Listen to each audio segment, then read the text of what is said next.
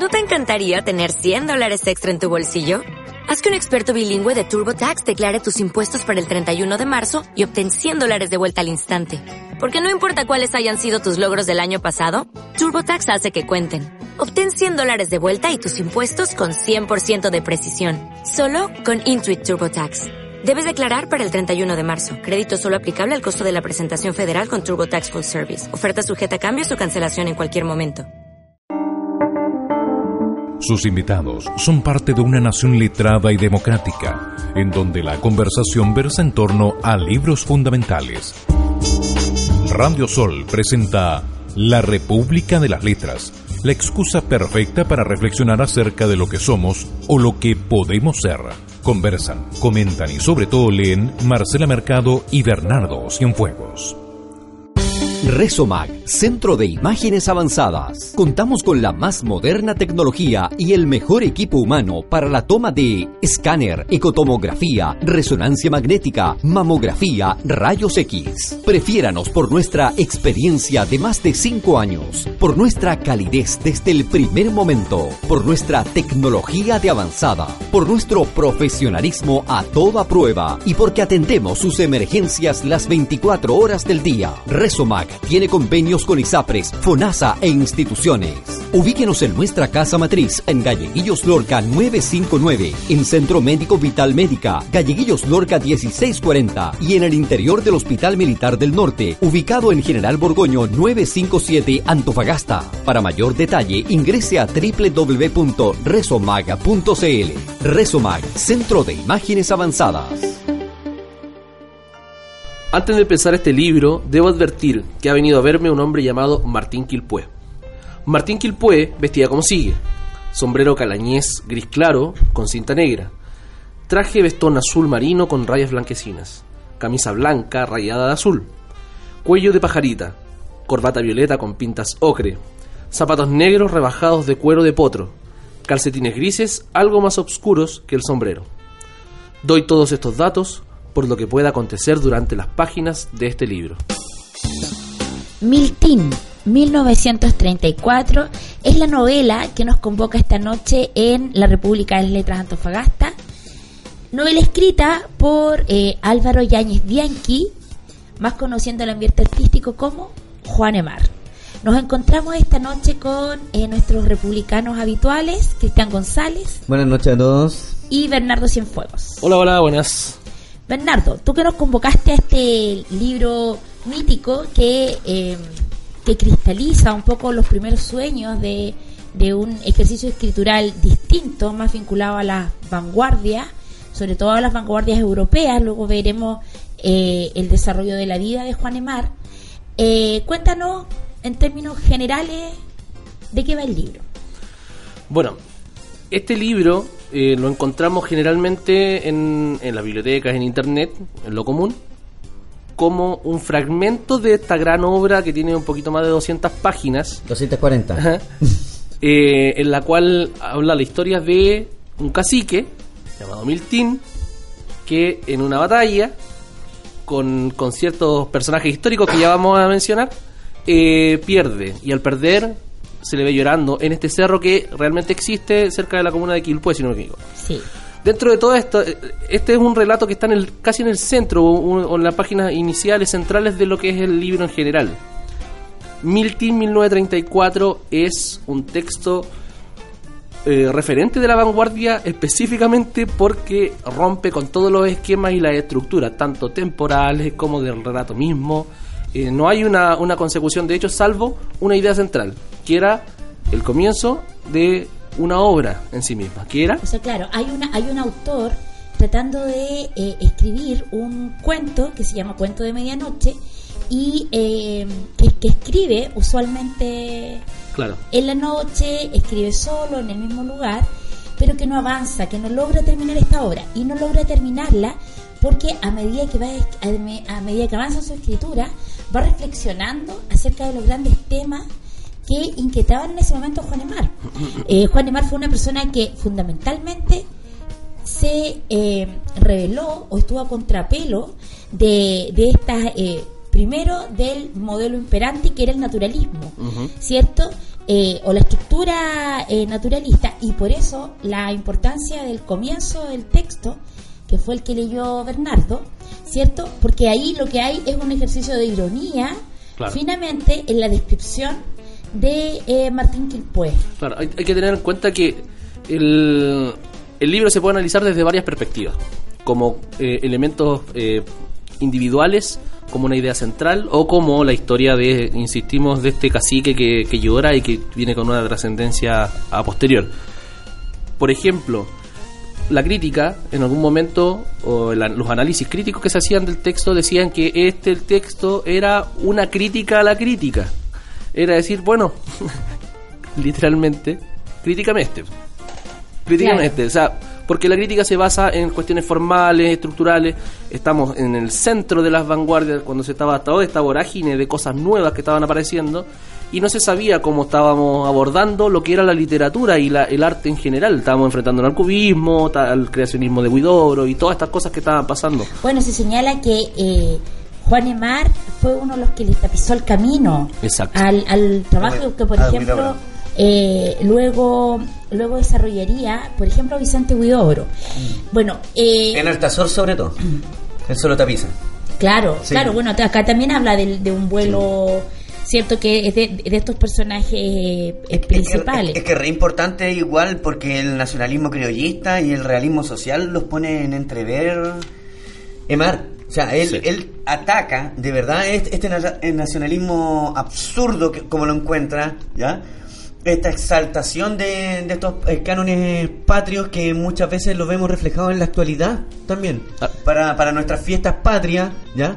Eh, creemos que realmente él toma una literatura abordada, pero de parámetros dis- distintos, diferentes a lo que había Oye, en la época. Es sumamente interesante lo que hace lo que hace Juan Emar y que se toma el que se toma, bueno, Juan Emar hay que decir que era una persona que pertenecía a la alta clase social. eh, entonces eh, también tenía el, el, poder, cultural.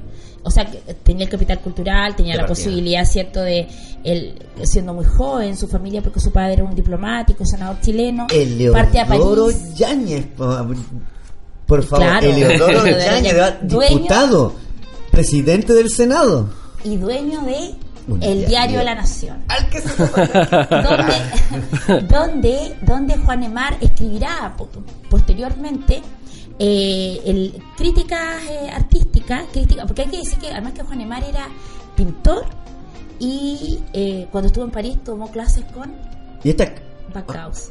Eh, y estas críticas van a llegar hasta tal punto que luego entre estos personajes que él coloca, ya eh, adentrándonos en, en- en Miltín, hay un dictador, ah, creador de Carabineros de Chile, el señor Ibáñez del Campo, va a hacerse de este periódico. Claro. Lo va a requisar y va a echar a la familia a Francia. No te lo puedo creer. Sí, me créamelo. golpeas. Sí. Por favor. Me golpeas. Por, por favor. Me Claro, golpeas, ¿ah? claro, sí. de- por eso, este, este, a ver, Sí, primero, sí, aquí es mucho Emar, en juego en este Emar. Emar como literato eh, ha sido minimizado eh, incluso hasta ahora. Invisibilizado. Sí, Sí, ¿ah? minimizado, no, no- no existe. Y tiene una potencia narrativa espectacular. Oh. Es, eh, no, no sé si guardando las proporciones, como lo he dicho otras veces, sino que es el referente en narrativa a lo que es Widobro en la lírica. Sí, Claro, y además, completamente de acuerdo. Además, además piensa tú que él es una persona que estando en Francia eh, se vincula al grupo Montparnasse, o sea, Sí, luego llega, o sea, claro, el tipo al menos. Eh, bueno, el, el Gran Hermano 2, o no sé, Martina O Miltín, o o nos está pidiendo que, eh, porque nos han retado, porque dicen, de- dicen que nos pasamos en, en los minutos. Eh, oye, yo quiero ir esta vez con el primer tema. ¿Podemos Adelante, pase. jugar a, a los Está en su casa, está en su Ah, casa. Ah, como yo alguna vez espero, aunque sea un sueño, ir a París. eh, y el amor y la vinculación que tuvo Juan Emar con, esas- con la ciudad luz, voy a traer eh, Bajo el cielo de París de la Juliette Greco.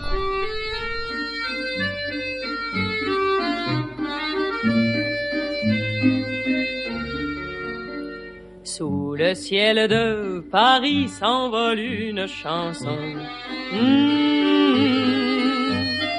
Elle est née d'aujourd'hui dans le cœur d'un garçon. Sous le ciel de Paris marchent des amoureux.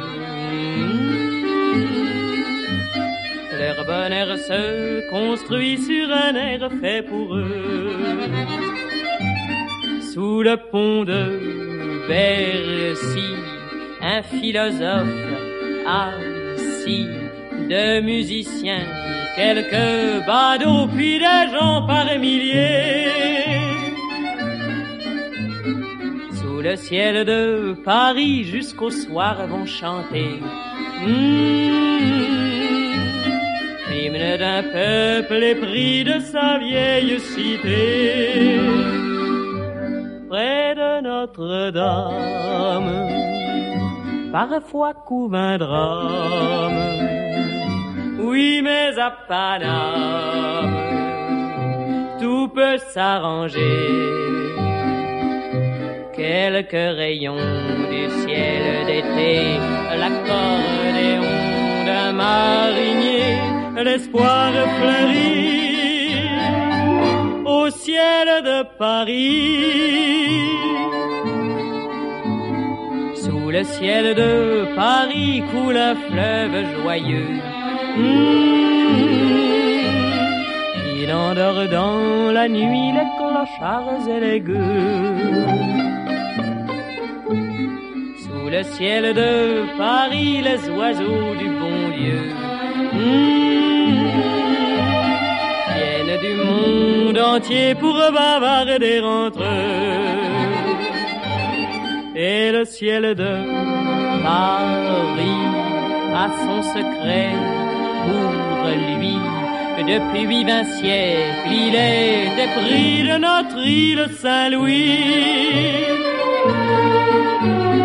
Quand elle lui sourit, il met son habit bleu. Mmh. Quand il pleut sur Paris, c'est qu'il est malheureux. Quand il est trop jaloux de ses millions d'amants, mmh. il fait gronder sur nous son tonnerre éclatant. Mais le ciel de Paris n'est pas longtemps cruel. Mmh. Pour se faire pardonner, il offre un arc-en-ciel.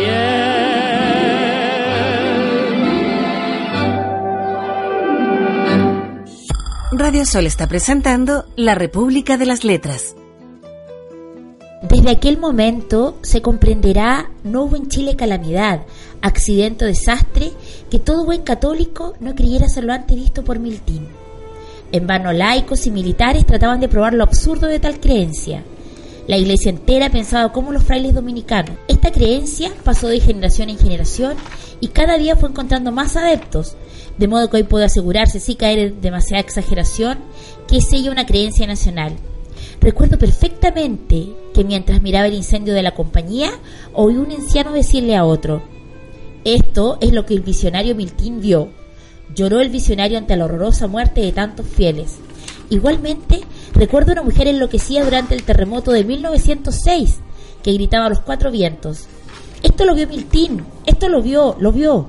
Y también recuerdo a un serio señor de negra barba que al informarse de las elecciones del 30 de octubre de 1932, dijo pesaroso, con razón lloró Miltín. Miltín, 1934, esta noche en la República de las Letras Antofagasta, con el gran escritor chileno Juan Emar.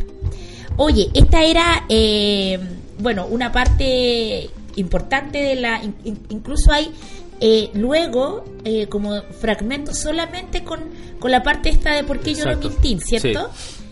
Sí, bueno, eh, agregándoles otro- otros elementos. Este libro es tan, eh, tan falto de, de una estructura lógica, entendiendo que hay un hilo conductor, ojo, hay un hilo conductor, pero es tan falto de una estructura lógica de lo común o de lo narrativo que entendemos hoy en día, que, por ejemplo, hay, hay momentos en que está hablando de geometría. Y hacen sendos discursos acerca de la geometría de ciertos elementos. Oye, y es súper interesante porque además trata acerca del cono, de la línea y de otra cosa más y que está vinculado con el cubismo. Exacto. Dice Sí, que Juan. Emar, el que, eh, que claro, que Juan Emar es como el, eh, el, escritor que está más vinculado al cubismo. Al cubismo, Picasso. claro. Después hay, hay momentos donde habla de las abejas, que yo lo encontré de una maravilla, eh, eh, me dio mucha gracia. ¿Cómo habían medido eh, la altura máxima a la que podía volar una abeja para conseguir la miel de una flor específica que era muy rica? Y era que 10 abejas se colocaban montadas una arriba de la otra y una empezaba a volar y arrastraba al resto y así iban cayendo las extenuadas hasta que hasta que llegaba a la altura máxima que eran unos 300 metros, 500 metros, donde estaba esa flor. O sea, No, y, lo interesante es que este es un ejercicio escritural que está enmarcada en un, eh, en un, en un, eh, en un texto mayor. Eh, ustedes saben que Juan Emar es, es considerado, incluso es, es una de las importancias de este, de este texto, porque el modelo naturalista no permitía mucho el intertexto. Esta cosa de irse saltando de las referencias a otros textos que no fueran. Claro. eh, en cambio, Juan Emar se toma toda la No. tranquilidad de meter que está escribiendo, porque es cierto, como contábamos, se trataba de este escritor que está tratando de terminar un cuento de medianoche y no lo logra. Y así es como va saltando eh, a la historia de Miltín, ¿cierto? De este, eh, que es una batalla, que se libra, cacique. claro, que se libra cerca de Quilpué. hablemos un poco de eso. A ver, cuént- cuéntanos, Oye, Cristian. Es- ¿Sabes que Yo cuando empecé a leer, dije, ¿qué Baradit? Ah, discúlpame Baradit, pero antes de ti estaba Juan Emar. ¿Verdad? ¿Sabes que eh, es asombroso? No, yo no creo, yo no creo que Baradit esté después de Juan Emar. No, No. no. Ah, no, pero Juan Emar No, es no, lo no. primero. Con todo el respeto. Yo- es lo Juan primero, es el padre Te juro, de- es Juan el Emar es padre el- Juan- del anacronismo y de la ucronía en cuanto a personajes históricos. Porque imagínense, con esto solamente para que empiecen a buscar este, este, este libro, imagínense a Pedro Valdivia después de la fundación de Santiago, porque Juan Emar es tan clever que le quita preponderancia a la fundación de Santiago y eh, lo acompañan en su hueste el general Manuel Baquedano, Así es, claro. que junto con eh, Carlos Ibáñez del Campo, Claro. un piloto de un triplano, Claro. curas y cuánta personajes se le mete en cabeza. Luchando contra, Contra los- los mapuches contra o los y con bombas Con lacrimógenas, bombas pistolas Sí. automáticas, tanques. tanques, tanques, así por eso. Todos subiendo un- al, al monte llamado eh, después, con el tiempo, Sí. Miltín. Y ahí justamente no, cuando porque no suelta, porque no suelta, no hay ningún momento de la novela en que Juan Emar suelte esta tónica vanguardista. Claro. No, No. en No hay- ningún o sea, momento. está hablando efectivamente, a mí me pasó, me pasó en, la, en la parte esta exacta que, que menciona el, el niño Cristian. eh, claro, entonces yo decía, entonces, y nos subíamos a un monte y de ahí se veía la, la casa del seguro obrero. Entonces yo decía, a ver, sí, será. me remití, o sea, a lo mejor, a lo mejor me estoy, a lo mejor estoy leyendo mal, porque va, eh, va subvirtiendo la, el- Pero sí. el- la, la escritura, Claro, va sí. eh, sobreponiendo Es que te- elementos y te, y te adentra con elementos concretos en un Sí. mundo Desmonta eh, discurso Desmonta. sólido. Claro, Los desmonta. claro. De hecho, de hecho hay una parte donde eh, cuando él cuenta de que los araucanos son derrotados, utiliza un fragmento cantado por los españoles de lo que es el himno de los estudiantes americanos Sí, del y- 22. Y los perdedores tienen que cantar el bar- la El barca bar- del Volga. Los barqueros del Volga. O sea, juventud, juventud, torbellino, Oye. soplo eterno de eterna ilusión. o sea, si- Maravilloso. si y no los indios prisioneros, culpados Claro. de pesar, Escrito por un modu- argentino. Ah, modulaban entre dientes los barqueros del Volga. No, yo estaba en llamas. No, o sea, no, no, no, y después, no, y después se escucha, ¿cierto? Este grito desgarrador, que es Sí. Miltín, que está en este en este monte de que, que él le da como característica a mí que me gustan harto los cerros, Y que no lo encontraban. que no lo encontraban, No lo encontraban. claro. Estaba en la punta del cerro. Estaba en la punta del cerro y él lloraba y aullaba. Entonces, ¿qué hacen los generales? Van y le preguntan, pero por Dios, eh, Después que lo tenían rodeado con la ametralladora Vicker, el Estado Mayor, junto con los de- con los dominicanos de Talca. Sí, es Sí. extraño. Y el avión trimotor eh, piloteado por el mayor de An- Angol, ¿cachai? Claro, y, y en vez de ir a atacarlo, darle la muerte al tiro, hacen silencio todos. Que esta, esta- esta Me escena. Hacen silencio todos, así como. Es ya, cinematográfico, Cálmense, ¿ah? cálmense, Sí. cálmense. ¿Por qué estás llorando? Pero no llores, si está todo bien. Y- y- Es un- de una ternura que pasa de una, de una cuestión ofensiva, de una guerra. claro, sube, una- mira, Yo me imagino Jodorowsky dirigiendo una película. Sí, mira. Mira, es, es que es súper interesante porque a todo, a todo este revoltijo, el primer español que le vio cogió su bocina y volviéndose a sus compañeros gritó, es Miltín. Y como una tempestad subterránea, mil voces ulularon, a muerte, a muerte. Más en el momento en que dicho español desenvainaba su espada para dar fin a los días del cacique, un segundo español, herido los tímpanos con el llanto, avanzó y preguntó, ¿por qué llora usted, hombre de Dios? los, O sea- tenían a todos, los tenían a todos presos. Y bueno, ahí tiene, nada tiene sentido. O sea, todo tiene sentido y a la vez no lo tiene. Bueno, bueno, es un poco, es un poco lo que, Es maravilloso. lo que Adorno, ¿cierto? Claro. Teodoro Adorno decía en esto del, del exceso de sentido, Sí. que en definitiva termina siendo la no identidad, cuando el sentido mismo se desborda. Exacto. Y yo pienso que, bueno, que es, un texto, ojo, posterior a este, ¿ah? porque este Juan Emar escribió toda su obra entre los años 1935 y 1937. Ya, chicos, ¿quién va a ir con el tema? Me toca, Bernardo toca. está a, punto a punto de No, emprender el vuelo. estoy, estoy a punto de desnudar mi correr por aquí Sí. hasta caer Sí, o sea, ya estás desnudo. Eh, casi, casi. Digamos, digamos las cosas como Sí, son. el vino me está afectando, creo que. Miltín, se cree. Comeremos, comeremos los chocolates traídos por, Sí, por el niño, Cristian. Sí, eh, bueno, como nada tiene sentido, y a propósito de- del sinsentido que nos planteaba Joaquín Sabina y Fito, nos vamos con Llueve sobre mojado.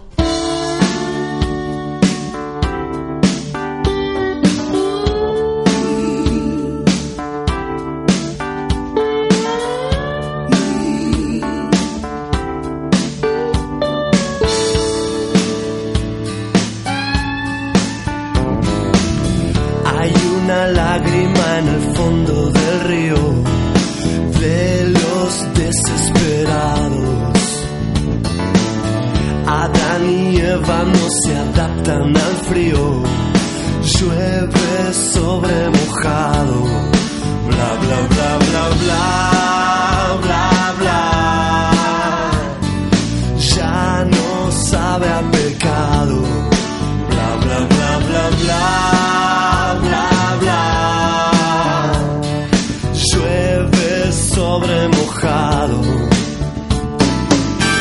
al asesino de la cola del cine.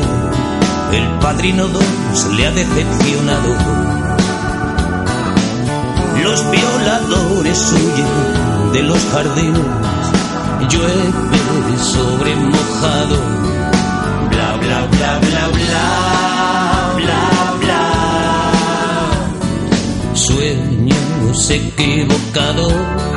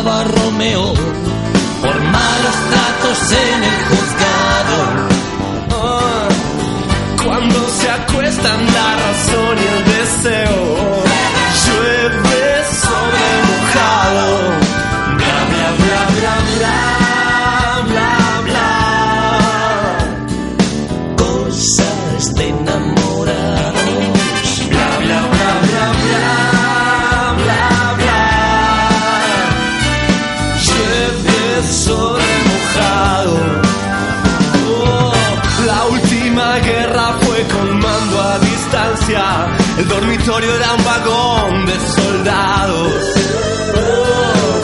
Por más que llueva y valga la redundancia, llueve sobre mojado.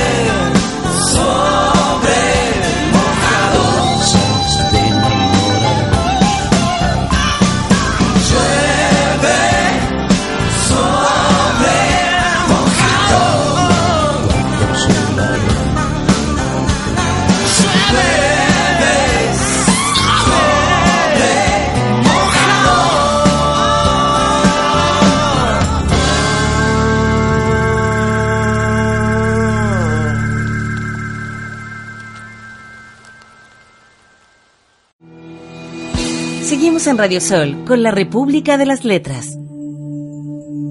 Cada buen hombre tiene muy en su fondo un sentimiento escondido, una ambición frustrada, una añoranza, una esperanza, y quiere que ellas estén en sus muros, siquiera en sus muros, ya que en la propia vida no han podido realizarse ni se realizarán jamás. esta noche Milton a través de Radio Sol, frecuencia modulada, eh, con esta novela maravillosa del exquisito Juan Emar. Ustedes saben, les tengo un dato rosa chiquitito. Y chiquitito nomás el dato rosa porque... Los- los datos no rosa dio- es, que no dio, es que no dio mucho jugo, fíjate, fíjate tú, ah. fíjate tú, lo que yo como era no dio mucho jugo. Ustedes saben que Pablo Neruda presentó la reedición de su novela 10 el año 1971, afirmando que Emar fue nuestro propio Kafka. Mátense- muéranse todos. Muéranse todos porque... Muéranse de la envidia. Muéranse de la envidia.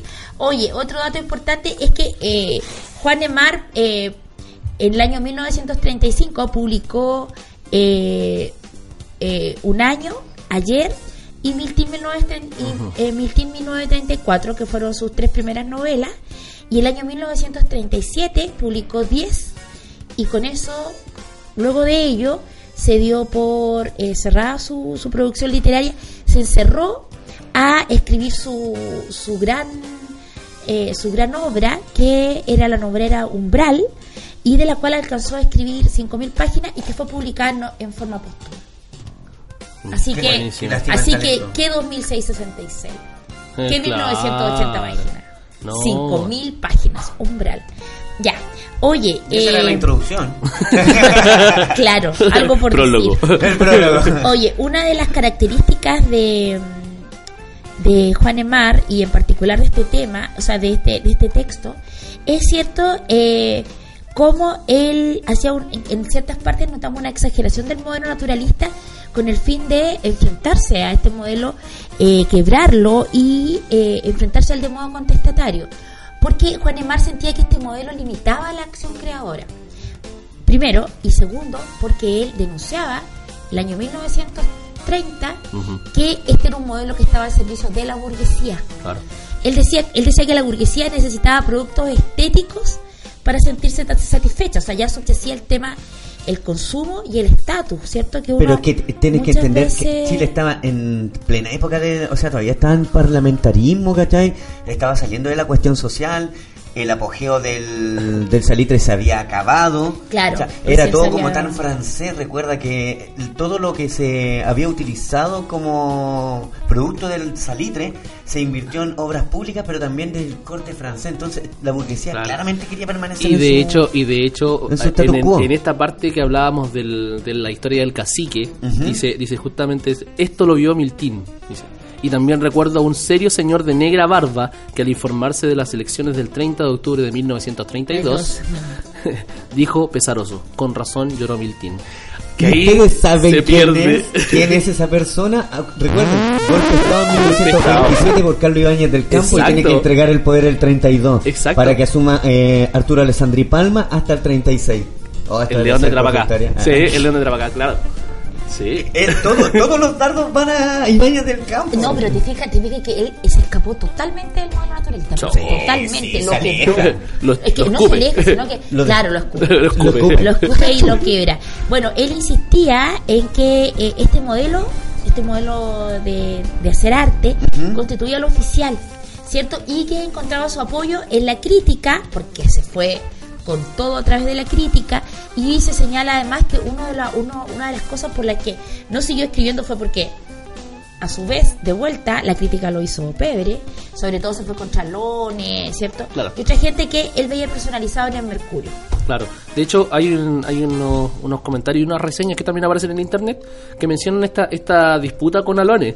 Que de hecho le dicen, bueno, Bueno, se hacían diatriba. se daban, se daban Sí, fuerte. Entre la nación y el. Claro, se daban fuerte. Y de hecho le dice, bueno, tú que hablas acerca de todo y de todo lo que es importante y te callas respecto a todo lo demás, que también es importante, pero a tu conveniencia, dice, bueno, ahí tenía un texto, léete Miltín, opina, po. encuéntrale la lógica. po. Ah, Claro, O sea, no tenía nada. Bloqueó en el póker. Sí, la claro, claro, ¿no? Oye, Es que tiene un sistema estético filosófico que, que- en que se basa el libro que no, No, no, es, no. es difícil.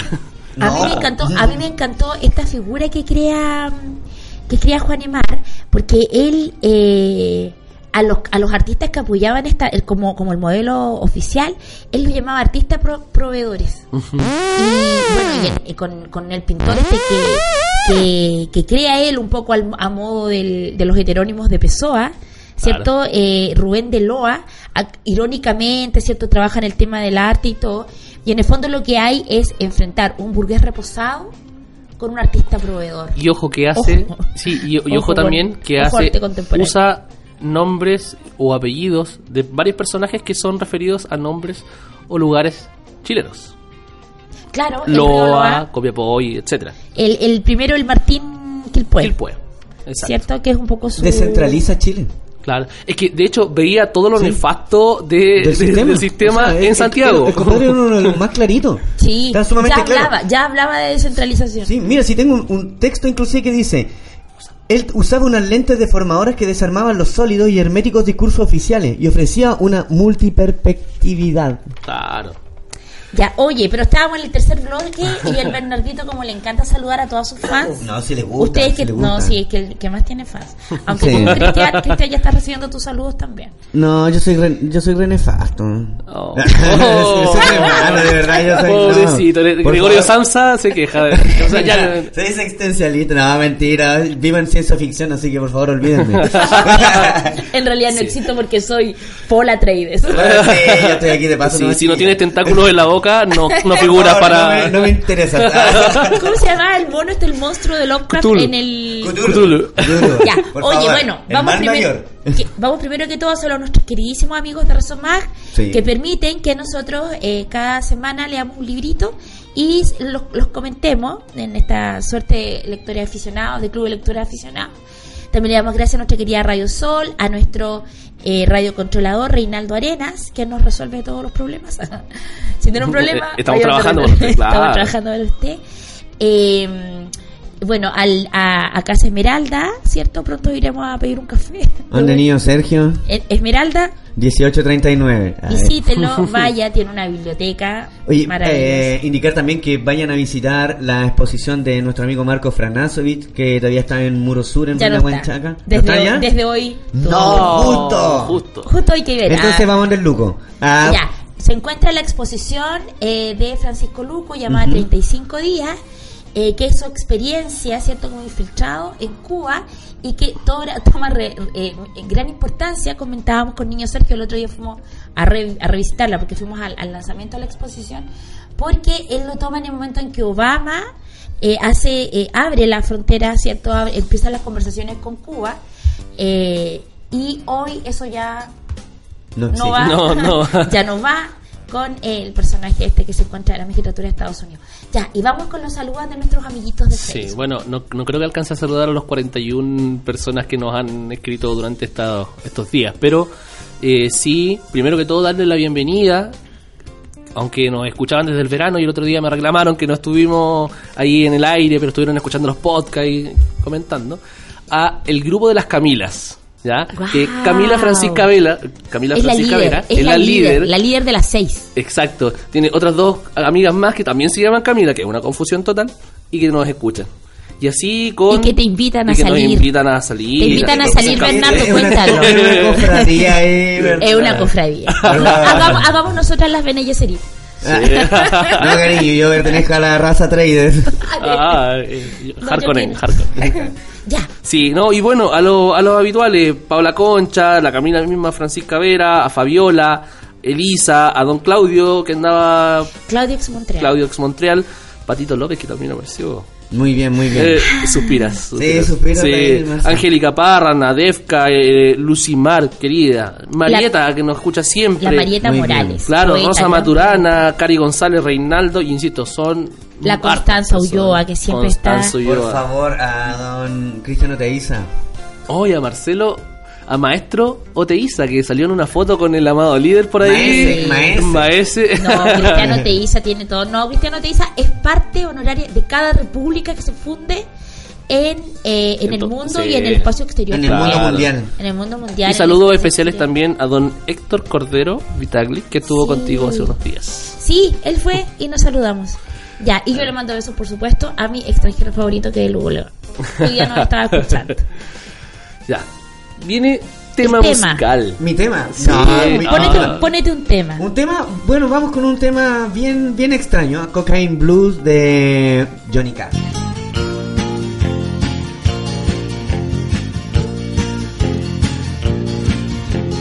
Early one morning while making the rounds, took a shot of cocaine and I shot my woman down. Went right home and bed. I stuck at 1144 beneath my head. Got up next morning and I grabbed that gun. Took a shot of cocaine and away I run. Made a good run, but a run too slow. They overtook me down in Juarez, Mexico. Laid in the hop joints, taking the pill. In walked the sheriff from Jericho Hill. He said, Willie Lee, your name is not Jack Brown. You're the dirty hop that shot your woman down. I said, Yes, sir, my name is Willie Lee. If you got a warrant, just to read it to me. Shot her down because she made me sore. I thought I was her daddy, but she had five more. Arrested, I was dressed in black. They put me on a train and they took me back. I had no friends for to go my bail. They slapped my dried up carcass in that county jail.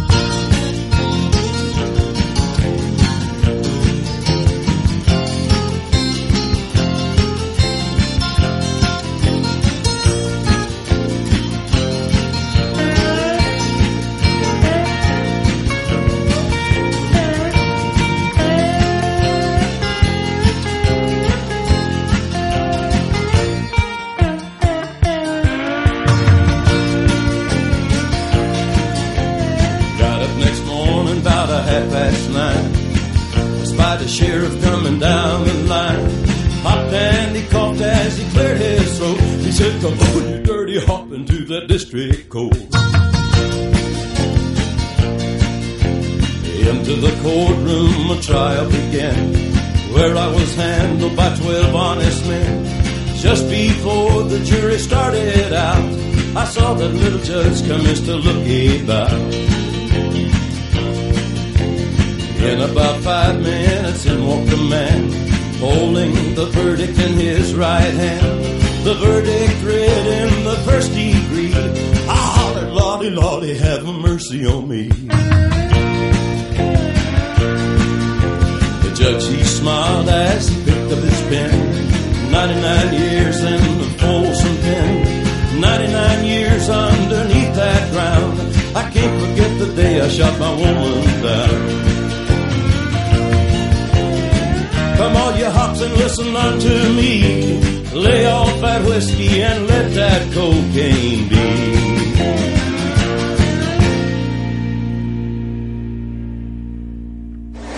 En Radio Sol, la radio para los grandes, para los grandes sueños. Seguimos con la República de las Letras. Discúlpame, Javier de Licantén. Yo no podré escucharte. 1935 se acerca.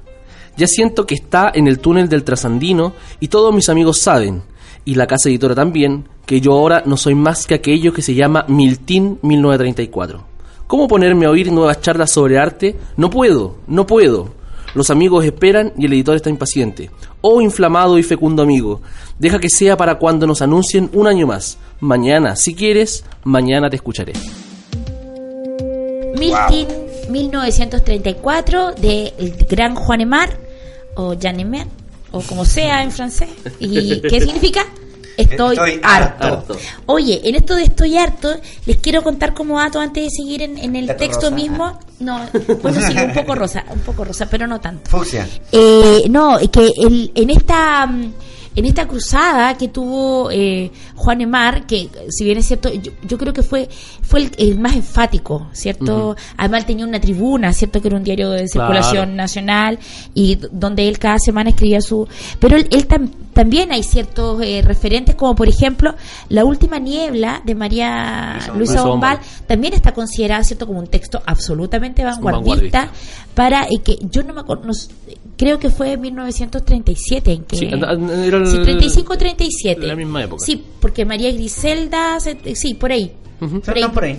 Sí, y también eh, Lanchas en la Bahía de Manuel Rojas. Rojas. También es un texto eh, vinculado a esta a este movimiento que yo había por subvertir el orden y por desmarcarse de, de este modelo que yo adhiero a Juan Emar y pienso que es una cuestión que se ha extendido en el tiempo a este modelo oficial de hacer arte. Claro. Oye, es, pe- es perfecto que se, que se quiebren los paradigmas, sobre todo en, en estas cuestiones artísticas. Eh, se habla mucho dentro de, de los círculos en el cual, inclusive, si la carrera de Bellas Artes en Santiago, lo que es en la academia, si- debería seguir llamándose Bellas Artes, dado que ahora ya no se respetan los cánones de estética. Claro. Tú sabes Este- que en la, en la Católica del Norte hubo hubo escuela y se, se llamaba acá en la Católica del Norte se llama Escuela de Bellas Artes. Pero que lo suprimió la dictadura, supongo. Sí, o sea, yo, yo entiendo que el año 78, Ya. supongo, 79, No, no sé. sí, yo sé que sí, algo así. Ahí hay otra cosa. Eh, y aquí voy a deslizar la crítica a lo que se- a lo que se entiende por contemporáneo en, en estos lugares que son la provincia de, de la, del reinado de Chile. Eh, Ya. de esto de que cualquier cosa es arte contemporáneo.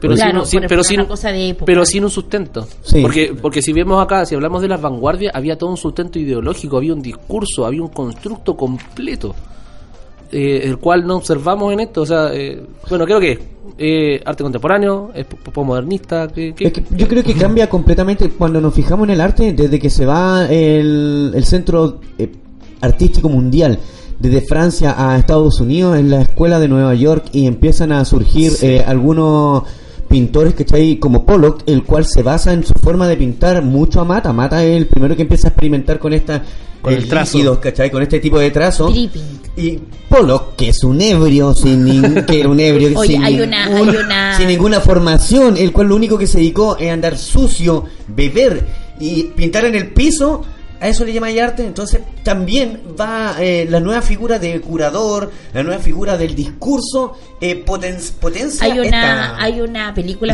fantástica, hay una súper buena película que está en el YouTube acerca de la vida de Polo. Sí. Bueno, en realidad nos interesa que hayan dado sucio, niño Sergio, yo difiero de ti.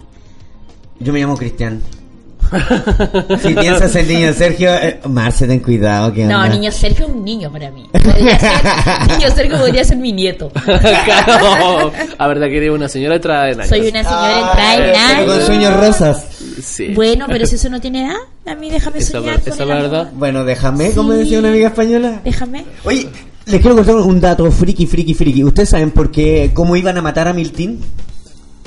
En la silla En la eléctrica. silla en la silla eléctrica, es oye, es fantástico eso porque además, además dentro de las conjeturas que se van haciendo, que son todas, hacen son, todas son todas más muy vinculadas al absurdo.